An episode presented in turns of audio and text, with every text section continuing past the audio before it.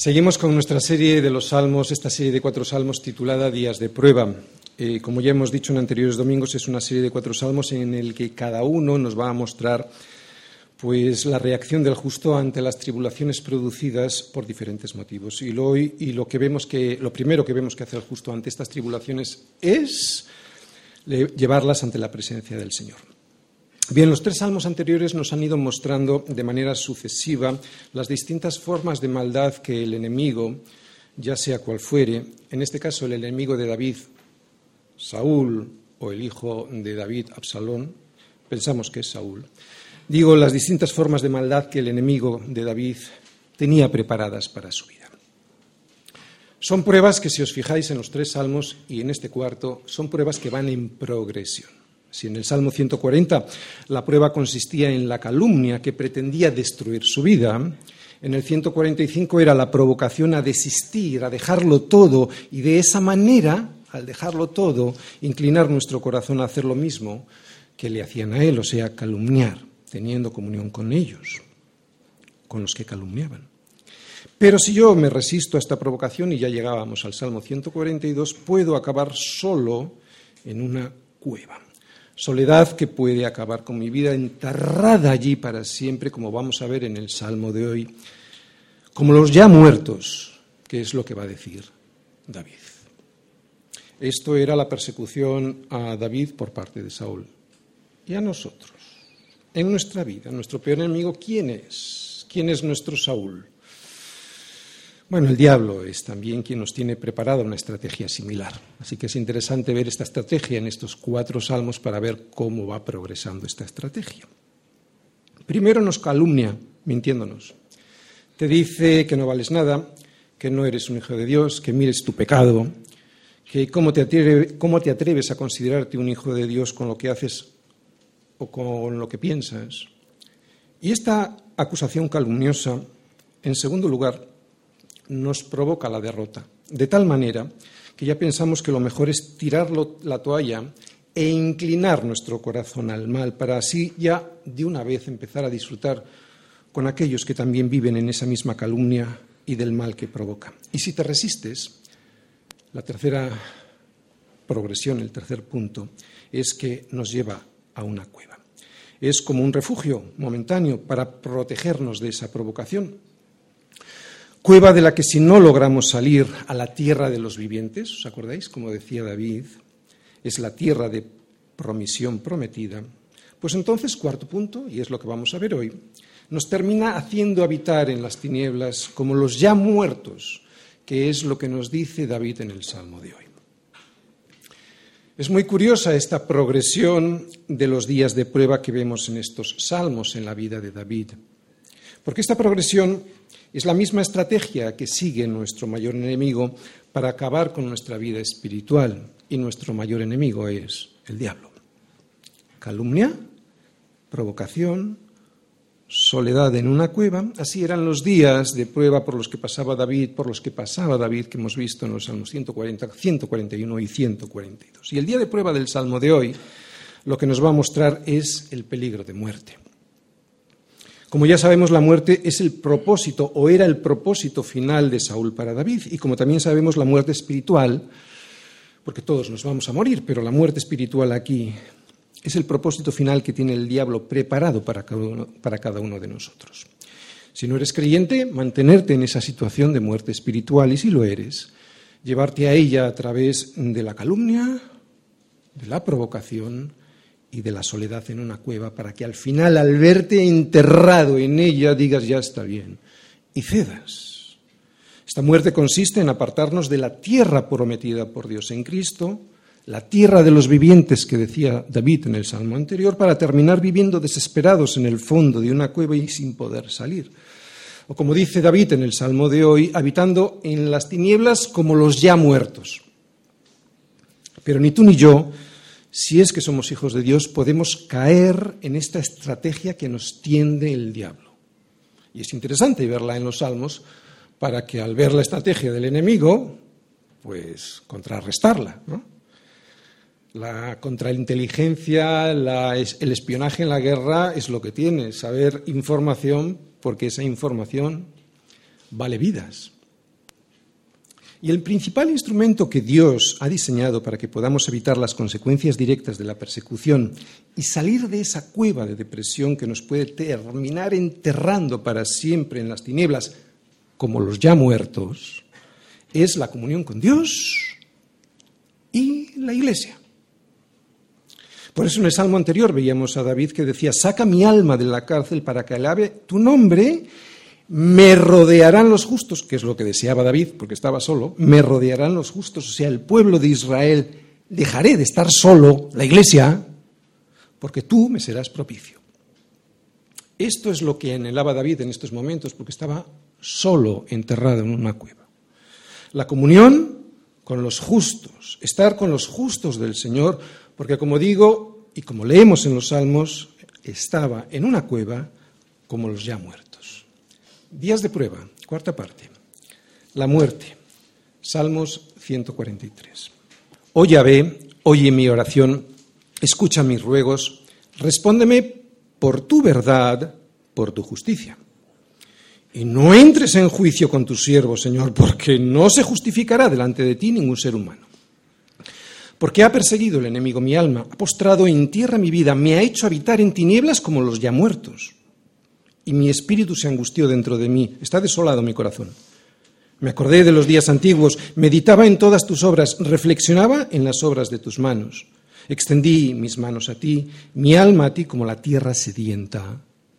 Selah. Respóndeme pronto, Yahvé, porque desmaya mi espíritu. No escondas de mí tu rostro, no venga yo a ser semejante a, a los que descienden a la sepultura. Hazme oír por la mañana tu misericordia, porque en ti he confiado. Hazme saber el camino por donde ande, porque a ti he elevado mi alma. Líbrame de mis enemigos, oh Yahvé, en ti me refugio. Enséñame a hacer tu voluntad, porque tú eres mi Dios.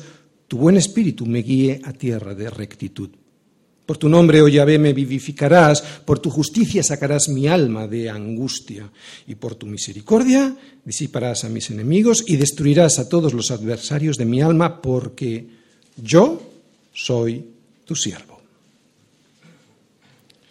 Este salmo de David es un salmo de súplica y de liberación, una petición también de dirección para salir de una tumba a la que está siendo sometido David, que está viviendo en el fondo de una cueva a oscuras y solo.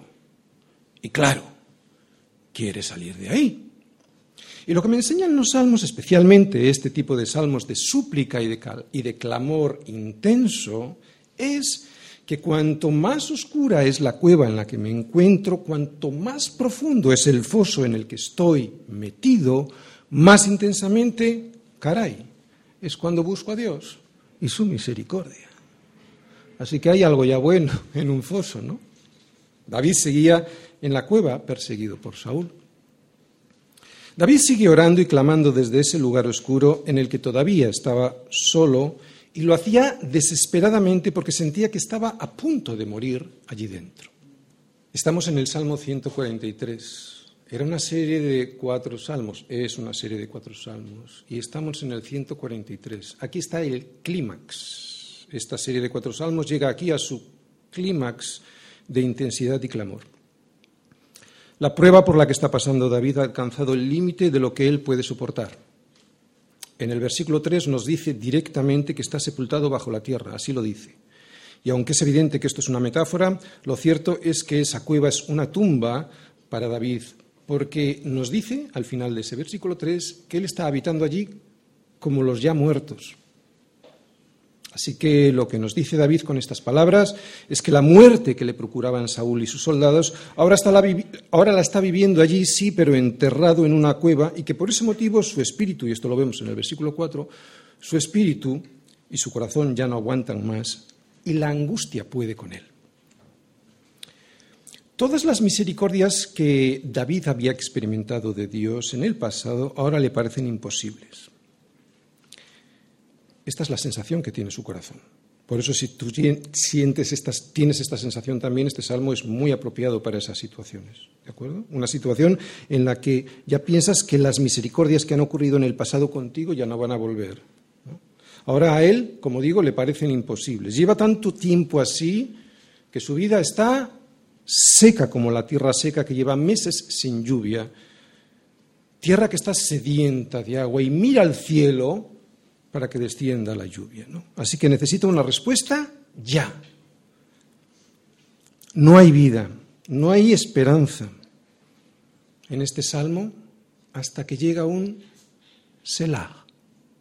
¿Os habéis fijado en el Selah que viene en el salmo? Es cuando a partir de ese Selah empieza a vislumbrarse algún tipo de esperanza. Un Selah en los salmos probablemente signifique una pausa en la adoración, en la meditación, en el salmo, para meditar, mejor dicho. Ya sabemos que los salmos fueron escritos especialmente para ser cantados, entonces cuando veamos un Selah muy probablemente sea una parada de meditación sobre lo que previamente se ha cantado. Así que en ese Selah va a haber una meditación sobre lo que se ha dicho para a continuación ver otra cosa.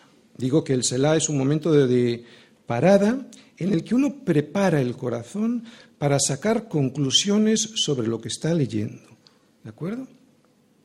Antes de entrar en el Salmo, como siempre hago, antes de entrar en el Salmo versículo a versículo, quiero mostraros la estructura interna que he descubierto. Bien, como es un salmo, es una canción, y como toda canción, pues tiene una melodía. ¿no? Es una melodía que al principio, en los seis primeros versículos, tiene tres motivos razonados, y después del Selah hay un staccato, un staccato con once peticiones. Un staccato, cuando yo estudiaba, bueno, yo no estudiaba, estudiaba mi hija música, recuerdo que el staccato era un puntito que se ponía, eh, una notación que se podía en la nota, para recordar al que está leyendo la partitura que esa nota se acorta en la duración del tiempo. Con esto quiero decir que vamos a ver una melodía en los seis primeros versículos, pero de repente va a haber un estacato, o sea que las notas se van a cortar. Ta, ta, ta. En vez de do, re, mi, va a ser do, re, mi. Eso es lo que vamos a ver en este salmo. ¿De acuerdo? Así que, primera parte. Señor, me presento ante ti, versículos del 1 al 6. Porque eres bueno, versículos del 1 al 2, porque ya no aguanto más, versículos del 3 al 4, porque me acuerdo de lo que hiciste en el pasado, versículos del 5 al 6. Por todo esto, staccato, versículos del 7 al 12, Respóndeme pronto, no te escondas de mí, no me vaya a morir aquí, porque quiero escuchar de tu misericordia. Muéstrame el camino de salida, para que al salir no me pillen mis enemigos, y para que al salir de aquí yo pueda hacer tu voluntad, y para que tu espíritu me guíe hasta tu presencia, y así poder vivir de verdad. Saca mi alma de esta angustia y destruye a mis enemigos. Este es el resumen del Salmo. Primera parte. Señor, me presento ante ti porque eres bueno. Oye, ve, oye mi oración, escucha mis ruegos. Respóndeme por tu verdad. Y esto significa fidelidad, estabilidad, por tu justicia. Y no entres en juicio con tu siervo, Señor. No entres porque no se justificará delante de ti ningún ser humano. Oye, menuda oración. Menuda entrada a una oración. Menudas frases para iniciar una conversación con Dios. Menuda enseñanza para aprender a orar. Aquí hay algo que la mayoría de las personas no saben y que David sí sabía, y por eso nos lo enseña. Y lo sabía mucho antes de que el apóstol Pablo nos lo dejase claramente escrito en sus epístolas, y es que no todas las oraciones serán oídas por Dios. Solo aquel que se presente como David se presenta ante Dios, le pase lo que le pase a esta persona y le ocurra lo que le ocurra, podrá ser alguien oído por él, por Dios. Solo alguien que se presenta así, con esta disposición de corazón. Y no me refiero a que tenga que repetir estas mismas palabras, a lo que me refiero es al espíritu que destilan las palabras con las que David se presenta ante Dios. Si os fijáis, David nos explica quién es Dios, alguien justo, y nos dice quién es Él, un siervo. Un siervo que además no puede presentarse delante de su Señor pensando que con su propia justicia se merece algo. Su propia justicia habla de sus propias obras, de lo que Él hace. Es como si David le hubiese oído decir a Jesús, siervos inútiles sois. ¿Por qué? Porque lo que debíais hacer, eso hicisteis. Y esto no se lo dice Jesús a cualquiera, claro. ¿A quién le dice estas palabras Jesús? Se las dice a sus siervos. Que es curiosamente no solo la forma en la que empieza este salmo, sino, si os fijáis en el último versículo, en el versículo 12, la forma en la que termina. Dice el versículo 12, porque yo soy tu siervo. No dice como el anuncio que tantas veces he repetido, porque yo lo valgo. Es que ese anuncio, ese eslogan, resume perfectamente la filosofía de este siglo, porque yo lo valgo. Y sin embargo David comienza y termina su oración porque soy un siervo. Y vamos a explicar bien qué es un siervo, ¿no? Porque vamos a ir a Lucas dentro de un momentito, Lucas 17, versículos del 1 al 10, para observar ese texto y el contexto, porque es muy importante en el que Jesús habla, para ver cuáles son los deberes de un siervo. Y lo que vamos a leer es algo que el ser humano jamás ha podido oír, soportar, oír, si no ha habido previamente una verdadera conversión en su corazón. Vamos allí, Lucas 17, versículos del 7 al 10. ¿Estamos todos? ¿Quién de vosotros, teniendo un siervo que ara o apacienta ganado, al volver él del campo, luego le dice, pasa, siéntate a la mesa? ¿No le dice más bien, prepárame la cena, ciñete y sírveme hasta que haya comido y bebido, y después de esto come y bebe tú? ¿Acaso da gracias al siervo porque hizo lo que se le había mandado? Dice Jesús, pienso que no. Claro, aquí habla de la relación de un siervo con su, perdón, de un señor con su siervo. Me está hablando de la relación de dos siervos. O sea, entre tú y yo sí que nos debemos de pedir las cosas por favor y dar las gracias. Estamos hablando de otra cosa. Aquí eh, el Señor nos está mostrando la relación de un señor, de lo que antes se consideraba un señor, y de un siervo, o sea, de lo que antes era un esclavo. Sigue diciendo versículo 10, así también vosotros cuando hayáis hecho todo lo que os ha sido ordenado, decid, siervos inútiles somos, pues lo que debíamos hacer, hicimos. Siervos inútiles somos, pues lo que debíamos hacer, eso hicimos. Escuchar esto sin tener el corazón previamente regenerado por Dios es lo que le impide al ser humano llegar a ser escuchado por Él. Si no hay una verdadera regeneración de un y digo una verdadera regeneración porque hay muchos creyentes en las iglesias, bueno, no sé si hay muchos, pero podría haber creyentes en las iglesias que piensan que han sido regenerados y no lo han sido de verdad. Digo que si no hay una verdadera regeneración de un corazón podrido por la soberbia de creer que no hemos sido creados para servir, y aquí estaría el punto, porque toda la predicación se va a resumir en el versículo 1 y el versículo 2, siervo y siervo, ¿de acuerdo? Ahí está, ahí está, vamos a decir, acotado todo lo que vamos a aprender. Otra vez, si no hay una verdadera regeneración de un corazón que en nosotros siempre está podrido por la soberbia de creer que no hemos sido creados para servir, entonces Dios no nos escucha. Así que David se presenta como un siervo, pero además como un siervo inútil y que en absoluto es inocente. David sabe que es culpable, y por eso dice lo más sensato que se le puede ocurrir decir a un ser humano que está ante la presencia de Dios. No entres en juicio con tu siervo. No lo hagas, Señor, porque no se justificará delante de ti ningún ser humano. Sabes, esto es lo que le pasará a la inmensa mayoría de los seres humanos, todos aquellos que no se han presentado delante de Dios con un corazón regenerado, porque todos aquellos que acudan así delante del Señor empezarán a justificarse y nadie se podrá justificar delante de Dios. Le dirán, es que, es que, es que hice, es que no sabía. No es posible. Este es un salmo, un poema, pero no por ello todos son metáforas. Y aunque lo fueran, no hay en ellas otra cosa que una profunda verdad sobre quién es Dios y sobre quién es el ser humano y sobre lo que tiene que hacer este ser humano si quiere presentarse delante de Dios y ser oído. Otra vez, este poema, aunque está escrito evidentemente como un poema, nos dice quién es Dios, quién es el ser humano y lo que tiene que hacer el ser humano si es que quiere llegar a ser oído por Dios.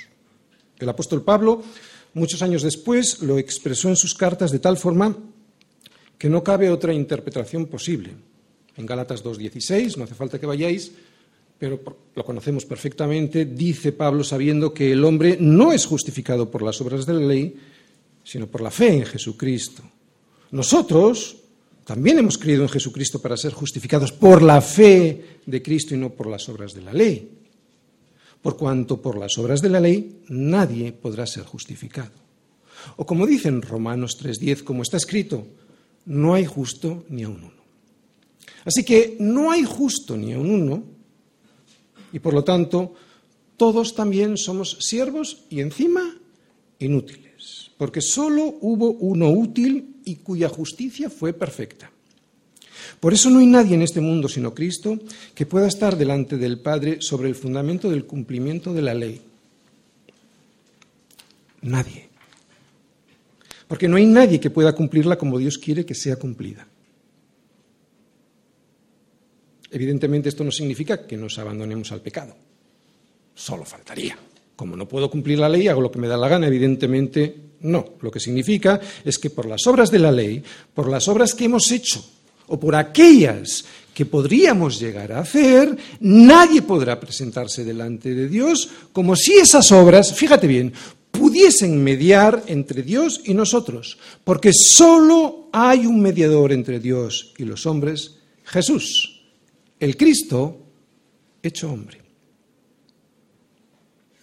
Esta es la provisión que Dios ha hecho por y para nosotros. Jesús, el Cristo hecho hombre. Porque Jesús sí que hizo lo que a nosotros nos resulta imposible hacer, ser absolutamente justos. Porque no nos engañemos, los ojos de Dios penetran en nuestro corazón hasta descubrir lo que nosotros no queremos ver. Que la menor de nuestras que la, la menor de nuestras faltas es juzgada en la presencia de Dios y eso nos hace acreedores de su justicia que para nada se parece a la nuestra. Por eso somos deudores. Dios no es deudor de nadie. Solo faltaría. Somos nosotros. Por eso nadie puede presentarse delante de Dios con justicias para que Dios le deba algo. Porque Dios no es deudor de nadie, faltaría más. Somos nosotros los deudores.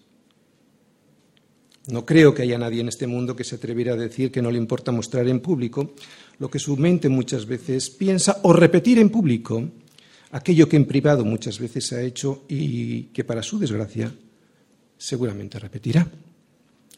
No creo que lo haga sin que se le caiga la cara de vergüenza en la más profunda de las vergüenzas. No creo que haya nadie que lo dijera en público, eso que piensa o eso que hace a veces, a no ser que lo diga en broma.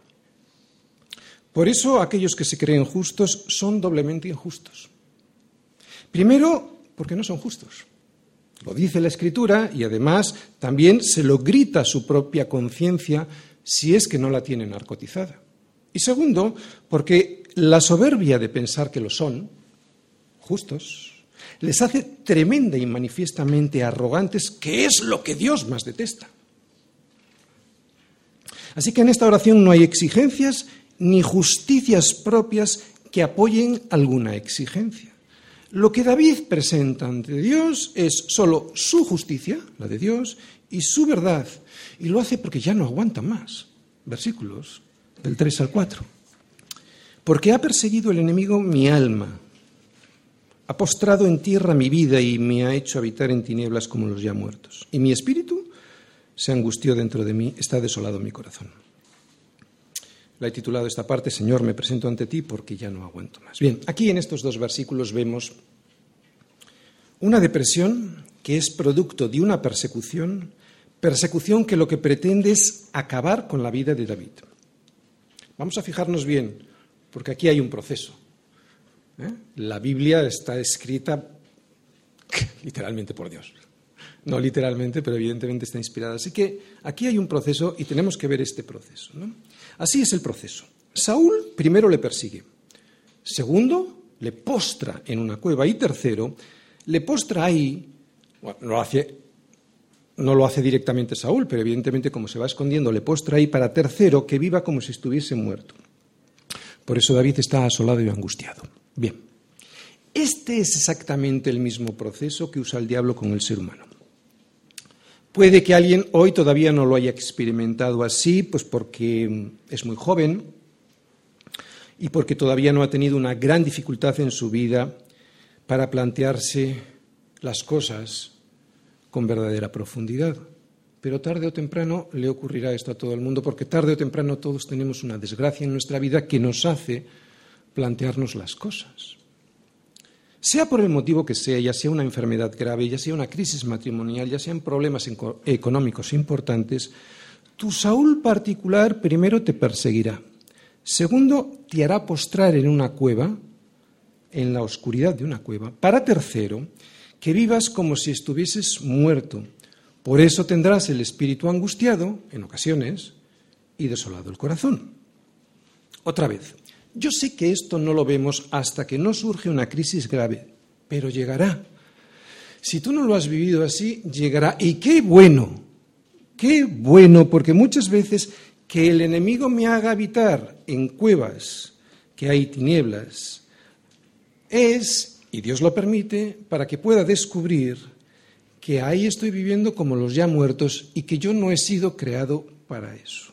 Esa es la misericordia de Dios que permite en mi vida para que pueda tener la comunión que no suelo tener con Él.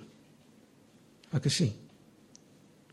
Y otra cosa, reconocer ante Dios que estoy en una cueva y que por ello tengo mi espíritu angustiado y desolado el corazón, no solo no es una vergüenza y una derrota, entre otros motivos porque a todos nos va a ocurrir en alguna ocasión, sino que es el principio de la victoria que Dios quiere darme. Mira, y esto no es algo que yo me invente, no solo lo vemos en los salmos, lo vemos por toda la Biblia, pero en los salmos es sobre todo donde vemos que el lamento nos ayuda a aferrarnos a Dios y a confiar más en Él de lo que nunca jamás lo habíamos hecho antes. Así que no es tan malo estar metido en una cueva de vez en cuando, aunque evidentemente Dios quiere sacarte cuanto antes. Cuando tengas el espíritu angustiado dentro de ti y desolado el corazón, no lo vivas como si no estuviese pasando nada, porque no es así, no es verdad. Está pasando algo. Aunque sabemos que Dios lo usa todo para nuestro bien, yo veo en estos versículos que David le da una mayor gloria y honra a Dios cuando reconoce su situación y le pide ser salvado de ella. No voy a decir que este lamento de David es la situación ideal en la vida porque no lo es. Pero cuando tienes esta depresión, poder presentarte de esta manera delante de Dios, sin nada que ofrecer, sin nada que justificar, sino solo presentarte delante de Dios en base a su justicia y a su verdad, le da toda la gloria a Él. Así que no es tan malo. Y además, una oración como esta de David puede acercar a otros a Dios cuando te ven así. Yo creo que es una forma más honesta de que otros vean tu vida como realmente es que disimular una alegría que no es verdad. ¿Por qué? Porque muestra a los que nos rodean que nosotros confiamos en Dios. Nos ocurra lo que nos ocurra. Y que solo a Él le doy la gloria cuando me ocurra lo que me ocurra. Y esto es realmente impactante en un mundo que está lleno de soberbia y de fuerzas propias para seguir adelante. A mí ver así a David, a mí ver así a David, lamentándose como un niño y sin fuerzas en sí mismo, nada más que para alzar sus manos al cielo, me hace tener más confianza en Dios de la que había tenido hasta hoy. Entre otros motivos porque me hace ver que a él también le pasaba. Yo nunca he visto en la Biblia a Dios condenando esta actitud de lamento y de confianza, sino precisamente la contraria, la actitud de la soberbia de haber tenido en poco la palabra de Dios. Las palabras de David son duras y fuertes, pero nos muestran a un Dios justo, verdadero y misericordioso. Dios que no hubiésemos visto tan claramente si David no hubiera gritado como grita. Así que lo que estamos viendo es a Dios, pero también nos muestra un siervo. Qué bueno es este lamento, porque nos muestra un siervo, la actitud de un siervo, de un verdadero siervo, que a pesar de que todavía no ve la mano de Dios salvando su vida, sigue confiando que llegará el momento en que Él lo hará. Un siervo que mira a su Señor de la misma manera como los ojos de los siervos miran a la mano de sus señores. ¿Hasta cuándo? Hasta que tenga misericordia de nosotros. Punto. Sé que esto se le hace insoportable a un ser humano soberbio y prepotente, a un ser humano que cree que en sus fuerzas puede todo, que cree que tiene todo lo que necesita y que no necesita a ningún Señor. Y así nos va. Pero Jesús me muestra lo mismo que me muestra David. Bástate mi gracia, Tony, porque mi poder se perfecciona precisamente en tu debilidad. Por eso Pablo responde, por tanto, de buena gana me gloriaré más bien en mis debilidades para que repose sobre mí el poder de Dios, ¿no? Porque cuando reposa en mí el poder de Dios, cuando soy débil, ¿no? Porque cuando soy débil entonces soy fuerte. ¿Por qué? Porque reposa sobre mí el poder de Dios. Esto es lo que me enseña la Biblia, que es en medio del dolor y del lamento cuando puedo conocer mejor a Dios, alguien poderoso, y puedo conocerme mejor a mí mismo, alguien terriblemente débil. Es en base a la verdad de quién es Dios y su justicia, y no en base a mi supuesta fortaleza y moralidad, cómo debo relacionarme con Dios. Es lo que hemos visto hasta ahora. Es en base a su justicia y a su verdad cómo yo puedo relacionarme con Dios y no en base a mis fuerzas, a mis justicias y mi supuesta moralidad. No hay nada mejor para destrozar el orgullo del hombre que mostrarle su verdadera debilidad. No hay nada mejor para destrozar el orgullo del hombre que postrarle en una cama o dejarle solo o abandonado en una cueva. Además, estos, estas situaciones, son momentos excelentes para poder recordar aquello de lo que casi siempre me olvido. Todo lo que ya Él ha hecho por mí. Versículos del 5 al 6. Tercera parte, Señor, me presento ante ti y lo hago además porque me acuerdo de lo que hiciste en el pasado. Me acordé de los días antiguos, meditaba en todas tus obras, reflexionaba en las obras de tus manos, extendí mis manos a ti, mi alma a ti como la tierra sedienta. Selah. Fíjate, este es el proceso que usa David para recordar. Fíjate bien, porque otra vez hay un proceso aquí. ¿Vale? Primero, se acuerda de, Dios, de todo lo que ha hecho Dios en el pasado y lo recuerda en su mente. Pero no solo eso, sino que segundo lo medita. Y esta palabra en el hebreo significa que recuerda algo, pero diciéndolo con la voz, como murmurándolo, o sea, en voz alta. Por lo tanto, primero se acuerda, luego lo medita en voz alta, para tercero, reflexionar, que es meditar, pero sacando conclusiones, ¿no? Cuando alguien reflexiona, no solo medita, sino que saca conclusiones. Y el resultado de estas tres cosas, acordarse, meditar y reflexionar, es el versículo 6, el cuarto punto del proceso, que extiende sus manos y su alma a Dios, lo que muestra una absoluta dependencia de Él. ¿Es bueno extender mis manos a Dios? Sí, pero es mejor hacerlo con entendimiento.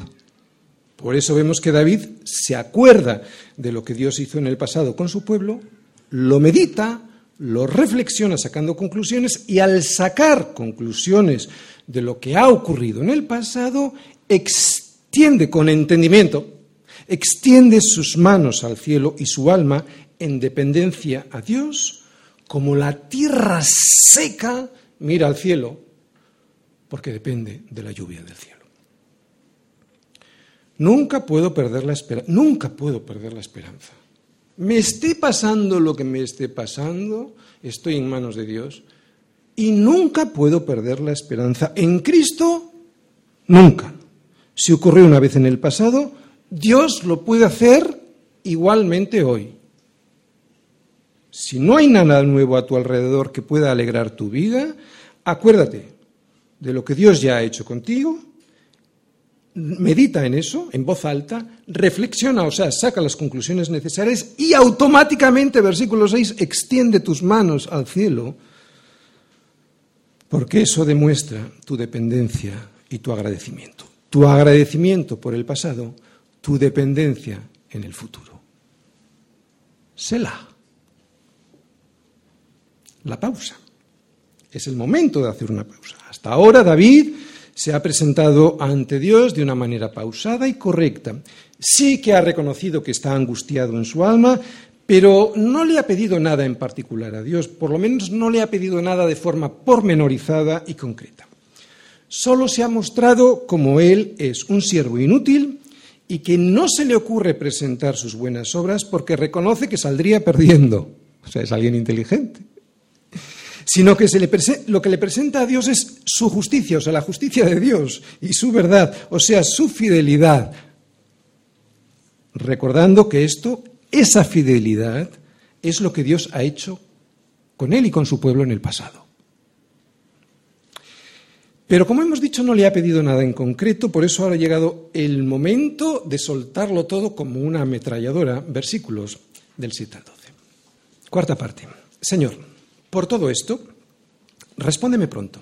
No te escondas de mí. No me vaya a morir aquí. Quiero escuchar de tu misericordia.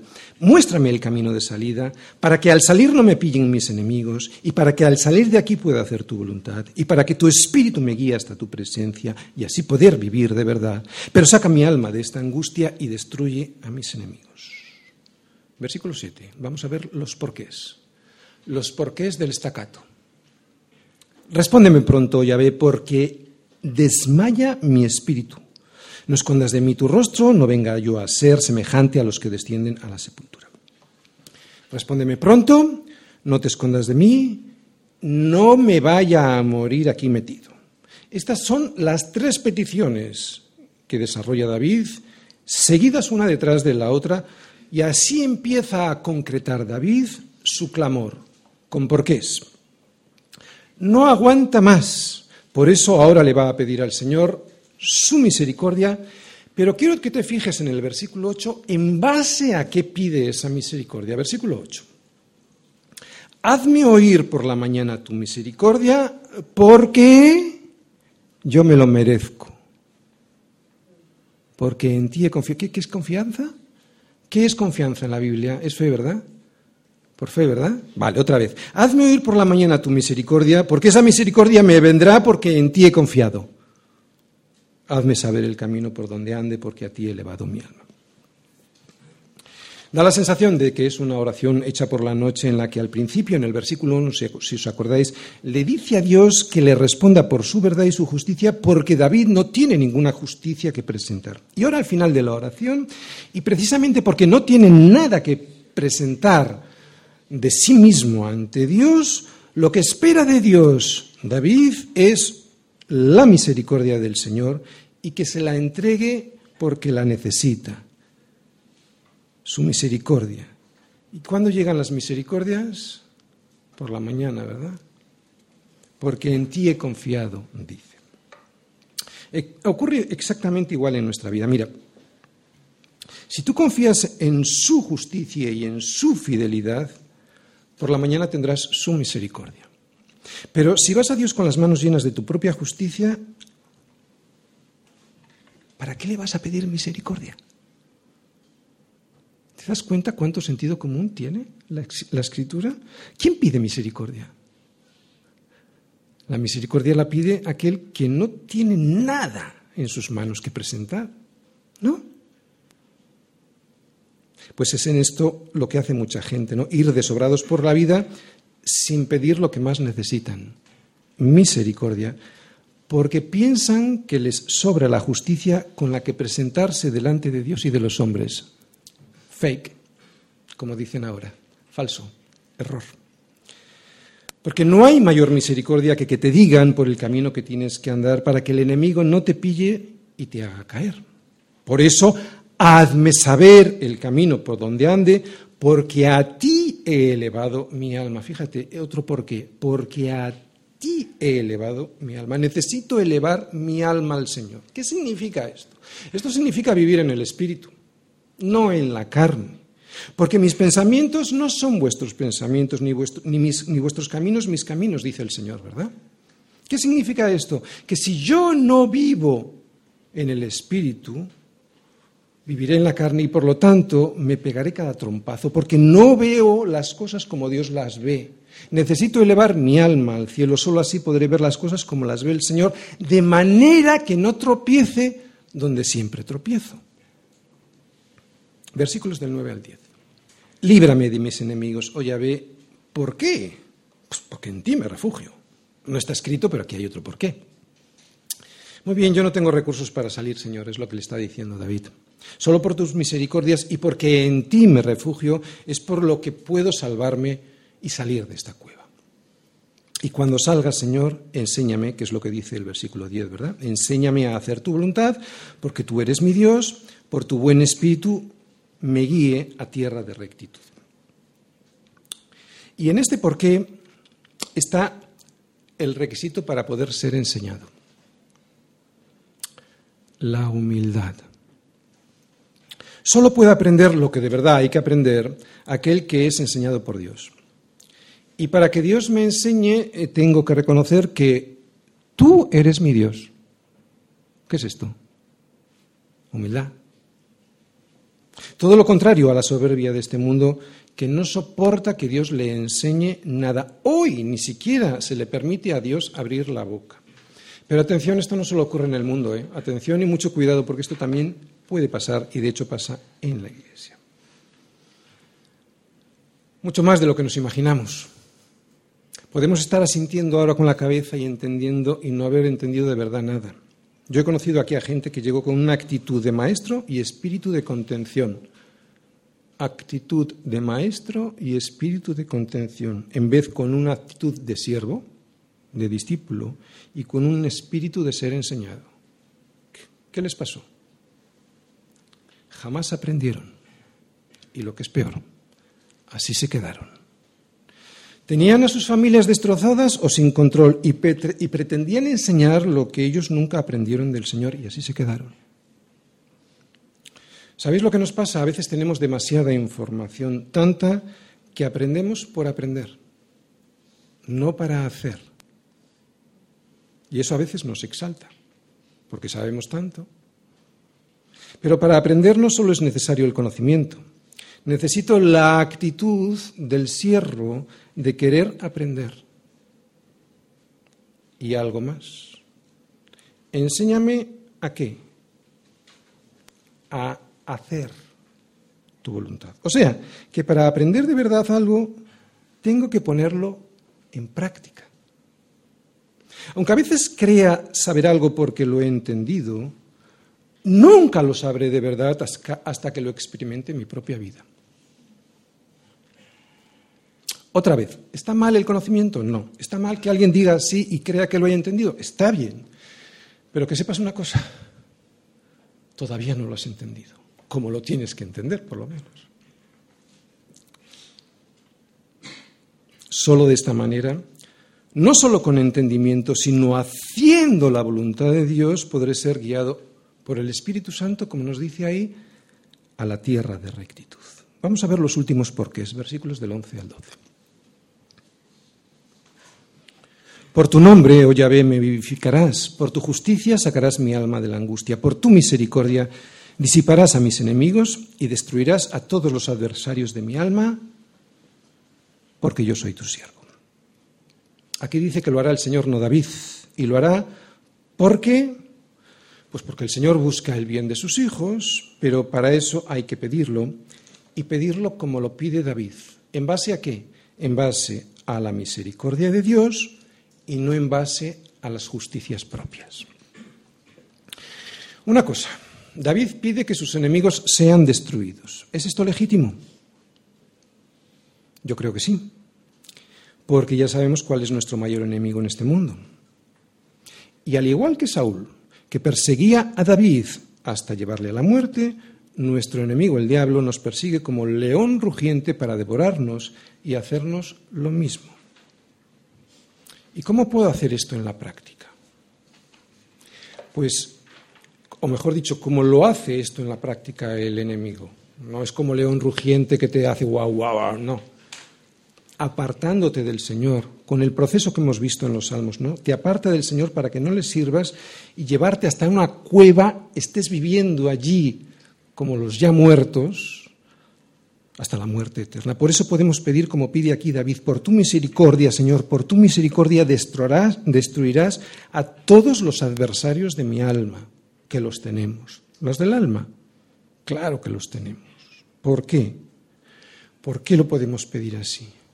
Porque en ello nos va la vida. El último por qué está aquí, porque soy, yo soy tu siervo. Así es como termina David. Y atención, es una oración modelo. No hay mejor forma de terminar una oración sobre el miedo a la muerte, porque dice el Señor que donde yo estuviere, allí también estará mi servidor. Porque yo soy tu siervo. Así que lo, pase lo que nos pase, si somos servidores, siervos del Señor, pase lo que nos pase, allí estaremos con el Señor. Jesucristo en el Salmo, bueno, es un salmo que está lleno de las palabras de Jesús como el siervo perfecto. Y no solo lleno de palabras, sino también vemos la actitud de un siervo humilde que no vino a servir, sino a ser, perdón, que no vino a, a ser servido, sino a servir.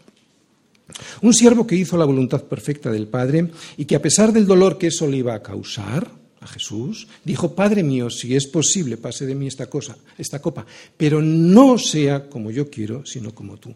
Y eso le llevó a una cueva, a una tumba, como los ya muertos. Pero salió. Termino. Cuando oramos y nos lamentamos ante Dios de esta manera, lo que realmente estamos haciendo es invitar a Dios a nuestro dolor. ¿Te has dado cuenta? Cuando nos lamentamos, cuando oramos de esta manera, estamos invitando a Dios a nuestro dolor. Y si lo hacemos correctamente, el Señor va a entrar a mi cueva del dolor. Ya la conoce, pero va a entrar y eso significa que tendrá comunión conmigo y me consolará.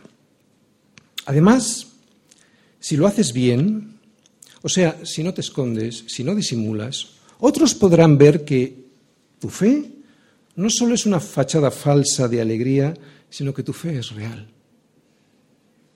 La confianza en Dios no debe ser algo que nos fabriquemos para convencernos nosotros a nosotros mismos de que en Cristo el dolor no existe, porque sí que existe, sino que nuestra fe debe estar basada en la roca que es Cristo. Ahí es donde yo construyo mi vida, aunque haya momentos en los que el dolor me lastime y ese lastimarme me produzca lágrimas. Pero es muy diferente. No es una fachada, es una roca firme en la que puede haber dolor, pero es una roca firme que es Cristo y que resiste cualquier viento y tempestad, aunque haya momentos, como acabo de decir, que sienta miedo. Una oración así no aleja a las personas del Evangelio, sino que las atrae al Señor. Y si no lo hace, pues es igual porque no soy yo quien tiene que convencer al mundo de pecado, justicia y juicio, eso lo tiene que hacer el Espíritu Santo. Lo que sí es seguro es que una oración así, primero es honesta y me fortalece en la dificultad y es a nosotros principalmente quien nos lleva hasta el Señor. Pero para orar así, uno, y quiero ya que pongas atención de verdad, uno primero tiene que saber quién es Dios y después tiene que saber quién es Él. Y esto es lo más impresionante del Salmo. Y vamos a ilustrarlo. Vamos todos a Lucas 15, versículos del 11 al 32. Lo conocemos todos perfectamente. Un hombre tenía dos hijos. Y el menor de ellos dijo a su padre, Padre, dame la parte de los bienes que me corresponde. Y les repartió los bienes. No muchos días después, juntándolo todo el hijo menor, se fue lejos a una provincia apartada y allí desperdició sus bienes viviendo perdidamente. Y cuando todo lo hubo malgastado, vino una gran hambre en aquella provincia y comenzó a faltarle. Y fue y se arrimó a uno de los ciudadanos de aquella tierra, el cual le envió a su hacienda para que apacentase cerdos. Y deseaba llenar su vientre de las algarrobas que comían los cerdos, pero nadie le daba. Y volviendo en sí, dijo, ¿Cuántos jornaleros en la casa de mi padre tienen abundancia de pan y yo aquí perezco de hambre? Me levantaré e iré a mi padre y le diré, Padre, he pecado contra el cielo y contra ti, ya no soy digno de ser llamado tu hijo. Hazme como a uno de tus jornaleros. Y levantándose vino a su padre, y cuando aún estaba lejos, el padre lo vio y fue conmovido a misericordia, y corrió y se echó sobre su cuello y le besó. Y el hijo le dijo, Padre, he pecado contra el cielo y contra ti, y ya no soy digno de ser llamado tu hijo. Pero el padre dijo a sus siervos, Sacad el mejor vestido y vestidle, y poned un anillo en su mano y calzado en sus pies, y traed el becerro gordo y matadlo y comamos y hagamos fiesta. Porque este mi hijo muerto era y ha revivido, se había perdido y es hallado. Y comenzaron a regocijarse. Primera parte. Segunda parte. Y su hijo mayor estaba en el campo. Y cuando vino y llegó cerca de la casa, oyó la música y las danzas, y llamando a uno de los criados, le preguntó qué era aquello. Él le dijo, tu hermano ha venido y tu padre ha hecho matar el becerro gordo por haberle recibido bueno y sano. Entonces se enojó y no quería entrar. Salió por tanto su padre y le rogaba que entrase. Mas él respondiendo dijo al padre, He aquí tantos años te sirvo, no habiéndote desobedecido jamás, y nunca me has dado ni un cabrito para gozarme con mis amigos. Pero cuando vino este tu hijo, que ha consumido tus bienes con rameras, Has hecho matar para él el becerro gordo. Él entonces le dijo, Hijo, tú siempre estás conmigo y todas mis cosas son tuyas, mas era necesario hacer fiesta y regocijarnos, porque este tu hermano era muerto y ha revivido, se había perdido y es hallado. Fin de la segunda parte. Hemos visto a un hijo que creyendo poder entrar, no entró, que habiendo tenido la oportunidad de entrar, la rechazó. Y otro que habiendo sabido perfectamente que no podía entrar, decidió, regresar, pedir perdón, reconociendo su pecado, para hacerse siervo de su padre. Cuando después de ser invitado por el padre a entrar y a disfrutar del banquete, decides que tú no serás quien entre a la fiesta y que además lo harás porque crees que tienes razones suficientes para hacerlo por tus propios méritos, es cuando no entras. Y al revés, cuando uno reconoce que no tiene ningún mérito para entrar en el reino de Dios, sino que lo que le franquea el paso al banquete es la misericordia del Padre, es cuando puede entrar en la fiesta que ya está preparada por Dios. Cuando uno está convencido de que por su propia justicia puede entrar, es cuando él mismo se coloca fuera. Y cuando uno sabe que no tiene el merecimiento alguno, es cuando entra en la fiesta. Aprovecha para entrar en el banquete, no porque te lo merezcas, sino a pesar de que no te lo mereces. Así es el reino de los cielos. Esta es la, paradoja del reino de los cielos, todo lo contrario al reino de este mundo. Esta es la buena noticia. Cree en el Evangelio, que cree en Jesucristo, confía en Dios y en su justicia y atención, pide la misericordia de la cruz.